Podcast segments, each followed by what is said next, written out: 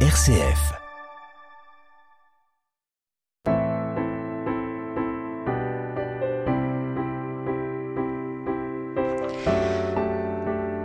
Le 6 février dernier, un tremblement de terre meurtrier s'abattait euh, sur les régions de Turquie et de Syrie, frappant des populations déjà fortement éprouvées par la guerre. Alors comment ne pas penser à toutes ces familles et ces enfants innocents qui subissent euh, de plein fouet cette catastrophe? D'où cette question qui fait écho au livre de Frédéric Lechterflack, euh, professeur à Sciences Po. Pourquoi le, le mal frappe les gens bien? Dieu n'aurait-il pas pu l'empêcher? Comment croire encore à la présence active d'un Dieu que nous disons d'amour et tout-puissant? Autant de questions que nous explorons dans cette émission avec le Père Jean-François Noël, prêtre et psychanalyste. Psy Espi avec le Père Jean-François Noël, Dialogue RCF. Bonjour Père Jean-François. Bonjour Sophie. Alors, merci d'être avec nous euh, aujourd'hui pour entamer ce nouveau cycle d'émissions euh, consacré au mystère hein, du mal, ce mal qui frappe les gens bien, le mal qui frappe les innocents. Alors comment on peut euh, expliquer cette énigme qui jalonne notre vie? Bah Justement, expliquer l'énigme, c'est penser qu'elle peut être réduite ou traversée, voilà. et de fait, il y a une une épaisseur d'un mystère euh, douloureux qui fait que qui a déjà étonné euh, toute la tradition euh, hébraïque et puis ensuite chrétienne, c'est que mais même si ça va à l'encontre de ce qu'on pense au fond, mais on va voir ce que c'est, le map frappe aveuglément les gens bien et les méchants, voilà. et c'est une question qui va parcourir douloureusement tout le XXe siècle avec les grands génocides dont on connaît l'intensité et la, fureur, mais qui continue aussi à, venir frapper euh, à nos oreilles de croyants, parce que au fond, beaucoup de chrétiens ont, perdu ou ont perdu la confiance en Dieu lorsque le mal est venu frapper, euh, alors qu'ils avaient rien à se reprocher, voilà. Euh, venu frapper autant les. Mais c'est aussi un thème qui va traverser la philosophie. Euh, Alors justement, comment euh, la philosophie et la théologie ont cherché, euh, enfin, du moins ont-elles tenté de chercher à expliquer cette question? Bon, sur le plan philosophique, je ne vais pas rentrer parce que c'est à la fois compliqué et, et technique. Disons que intuitivement, les croyants pensent au fond que quand on agit bien, on est protégé, voilà, et que le que le mal ne peut venir ne peut frapper que quand on est euh, pécheur et coupable. Voilà. C'est d'ailleurs, euh, on y reviendra, le thème central du livre de Job, mais on y reviendra après. Dans la prochaine émission. Dans la prochaine émission. Au fond, euh, on est, on est par rapport au mal, on est toujours en position d'incompréhension et de surtout de sidération parce que euh, pourquoi moi ou pourquoi elle, euh, qui se résume par cette phrase tout à fait bête mais qu'on entend dans la dans le vocabulaire, populaire, qu'est-ce que j'ai fait au bon Dieu? Parce qu'au fond, on attend de lui euh, bah justement une certaine protection par rapport à, à voilà, par rapport à la fatalité ou par rapport à la, au mal. Je me comporte bien, donc il peut rien m'arriver de mal. C'est un peu voilà, cette idée. donc j'ai fait les choses correctement. Ça c'est. Alors on voit bien que c'est enfantin. Je, j'ai, j'ai, je peux pas attirer la colère de mes parents parce que j'ai des bonnes notes où je me suis quoi, j'ai mis la table, etc. C'est juste en même temps. Et en même temps, oui.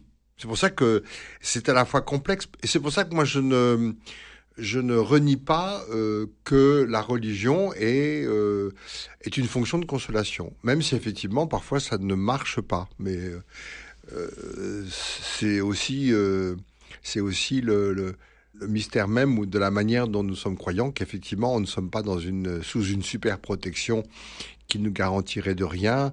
Euh, les, les, victimes de tremblements de terre dont vous faisiez mention à l'instant prouvent bien que elles n'ont pas été, elles n'ont pas payé de leur, à cause de leurs péchés. Par contre, là, c'est intéressant. Enfin, c'est intéressant. C'est le mot est pas juste, mais euh, on voit bien que la que la négligence des, des, des constructeurs, euh, des promoteurs immobiliers, euh, des secours euh, qu'on participé, ont, aggravé euh, le, mal qui a été euh, pour le coup, euh, pour le coup, celle de la nature. Et puis il y a un autre élément qui, qui vient, comme les gens ont perdu confiance en un Dieu protecteur, Et pourtant, à mon avis, c'est une des fonctions, même s'il ne nous protège pas du mal, mais peut-être qu'il nous, en, nous aide à le traverser. Voilà. Enfin, je, je regardais l'autre jour quelques publicités qu'on avait euh, télévision où on faisait la promotion euh, euh, de, de, lieux de paix, de voilà où on peut à la fois nager, respirer, embrasser des arbres, etc. je suis furieux. Enfin, je suis étonné parce que euh, j'ai fait pas mal de voiles et je vous promets que en plein océan, comme ça m'est arrivé, euh, la nature est complètement indifférente à votre sort et que l'océan se fout éperdument euh, de Jean-François Noël à ce moment-là. J'ai bien cru que ma dernière heure était sonnée et que l'océan est, indifférent, enfin, la, montagne. Mais pas Dieu. Et pas Dieu, voilà. Bon, alors. Alors, je reviens justement, on a l'impression qu'il y a la théologie et la philosophie qui ont finalement se sont un peu heurtés à un mur pour expliquer cette question du mal qui frappe des innocents. Euh, c'est souvent d'ailleurs une bonne raison qui est invoquée euh, par des personnes pour ne pas croire en Dieu. J'imagine que vous, en tant que prêtre, on a dû souvent vous la faire, mais comment, euh, comment on peut croire en Dieu quand on voit de telles horreurs ou de telles choses horribles qui arrivent à des personnes qui n'ont rien fait? Alors, comment vous, comment vous accueillez cette question, ces, ces personnes qui vous disent, moi je crois pas en Dieu parce que s'il existait Dieu et s'il était aussi puissant et amour qu'on le dit, il n'y aurait pas tout ça. Moi, hein. d'abord, euh, ça m'est arrivé mille fois quand j'étais curé de Istres de, commencer. Je me rappelle de drames qui avaient secoué la ville et les élus étaient présents parce qu'il y avait eu un, on avait eu un, tueur en série qui avait tué trois personnes dans la ville et j'étais revenu de vacances en, rapidement pour faire cet enterrement, euh, ces enterrements dramatiques. Et j'avais commencé, euh, commencé en disant euh, je, je, suis horrifié, je suis scandalisé, je suis, euh, j'ai rien à dire, je ne sais pas quoi vous dire. et c'est horrible, voilà. La mort est toujours horrible. Là, elle est spécialement horrible. Et je me rappelle que, je, je, me rappelle que l'assistance de la, des familles, trois familles qui étaient là, et non seulement les familles, mais aussi des élus, donc bon, leur, leur position était plus formelle, disons. Mais enfin bref euh, m'ont rappelé récemment quand j'ai quitté la ville d'Istres que j'avais dit ça, parce qu'en fait, ils se sont rappelés que de ça. Ça les, ça les a rassurés que vous disiez ça? Oui, parce que je ne pouvais pas me mettre du côté de l'explication euh, ou de la justification, quelle qu'elle en soit, qu'il y avait un, une épaisseur dans l'horreur que la raison ne peut pas traverser. Voilà. Et que j'étais du côté de, de l'incompréhension et de, et de la révolte. Voilà. Ça veut dire qu'à ce moment-là, euh, il n'y a pas d'explication intellectuelle, mais il y a à accueillir des émotions, une, sidération, une forme de sidération, on pourrait dire? Oui, en même temps, non, pas de sidération, parce que euh, il faut que les gens puissent parler, c'est ça d'ailleurs le rituel des deuils, c'est qu'il y ait des, c'est-à-dire la vieille tradition des veillées, des veillées funèbres, où les gens partagent les souvenirs du défunt pour que le défunt ne parte pas dans le silence de la sidération, mais parte dans le dans l'évocation de leur vie et de leur récit. C'est pour ça d'ailleurs souvent que dans les obsèques on, on fait mémoire peut-être trop des vertus parce qu'en fait on tente de on tente de couvrir l'horreur de la mort et c'est, tout horrible, enfin c'est encore plus horrible pour un enfant que pour un vieillard, mais, mais la mort n'a pas d'excuse. Et, et je déteste ce texte faussement attribué à Augustin qui dit que ce n'est rien, la mort n'est rien, je suis passé à côté. C'est jamais, jamais, jamais vrai. C'est-à-dire qu'on ne se remet pas de cette rencontre avec la mort. Enfin bon, ça c'est la mort. Mais le mal en tant que tel, ou la, l'annonce de la maladie, ou la, je sais pas quoi, moi, les épreuves que nous pouvons traverser, euh, elles sont, euh, elles sont toujours euh, disproportionnées par rapport à ce que, par rapport à nos fautes et nos péchés. Bien sûr qu'on n'est pas, on est toujours coupable de telle ou telle faute, et on cherche d'ailleurs quand on attrape une maladie ou quand on a été trahi ou quand on a été abandonné, on cherche à comprendre. Bon, mais ça, on va voir que cette, cette, volonté d'explication est une tentative de sortir la tête hors de l'eau, et en même temps, on va, on va pas pouvoir complètement l'expliquer. Bon, mais il n'empêche que, oui, il faut sortir de la sidération par les mots et par les rituels. On n'a que ça. Alors, justement, là, j'ai envie de poser la question à la fois aux prêtres et aux psychanalystes. Euh, comment on intègre cette question du mal dans nos vies? Parce que c'est un peu cette, une blessure lancinante qui revient euh, sans arrêt. Comment on l'intègre Comment on vit avec, selon vous? Alors, d'abord, la, question, je la pose aux prêtres. Bon, déjà, il faut bien comprendre que instinctivement, quand une épreuve arrive, euh, on va chercher la cause. Euh, ça, c'est instinctif. Parce que en, retrouvant le coupable, on va pouvoir peut-être euh, davantage mieux répondre. Et le fait est que pour le mal qui nous arrive Pour le mal qu'on subit, oui.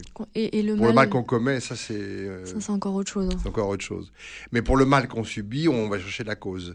Alors de fait, euh, la psy, euh, là je réponds à la fois comme prêtre et comme si, mais la psy a donné raison et en même temps exagéré cette idée de causalité permanente. Parce que, parce que le tremblement de terre en Turquie, certes, il y, a, euh, y a eu défaillance des services euh, de sécurité, de construction et tout, et tout, et tout, et tout. Oui, mais à la base, mais à la base, il y a un tremblement de terre. À la base, il y a une ville qui est construite sur une faille sismique et c'est et ça, c'est voilà. Alors après, euh, c'est au Japon aussi, ils sont construits sur des failles sismiques et ils ont, mais ça, n'a pas empêché les tsunamis. Enfin, vous voyez, on n'est jamais à l'abri, donc même techniquement ou euh, politiquement, de protéger les gens. Ils sont toujours quand même dans une vulnérabilité, une, une voilà. Bon. Alors, euh, est-ce que c'est quelque chose qu'on intègre avec cette phrase qu'on entend souvent Ah bah, c'est la vie. Qu'est-ce que vous en pensez? Je ne sais pas quoi en penser parce que de fait c'est ce qu'on, c'est ce que les gens un peu en baissant les bras, peut-être. Hein. C'est ce que les gens tentent de dire. Pour se bah, rassurer? Bah, En fait, c'est pas la vie, c'est la fatalité, c'est le destin, c'est peut-être le.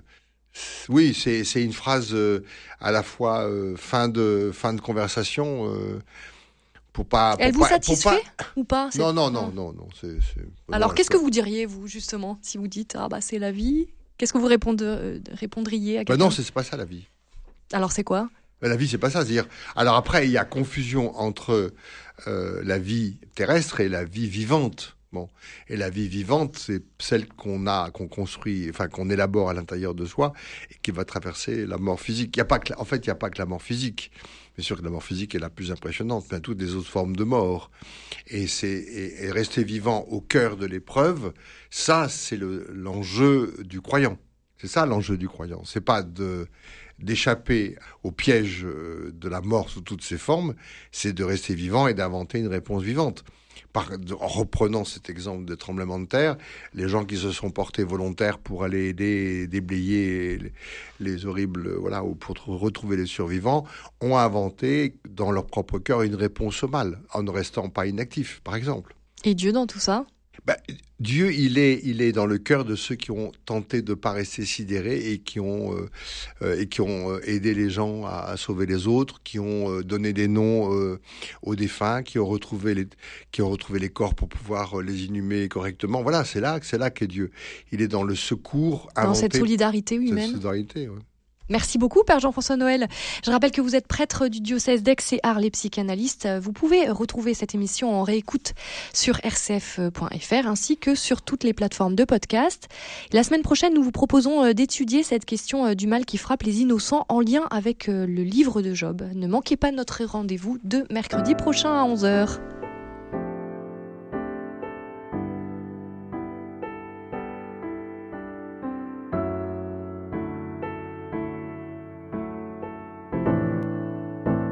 ESPI avec le père Jean-François Noël, Dialogue RCF.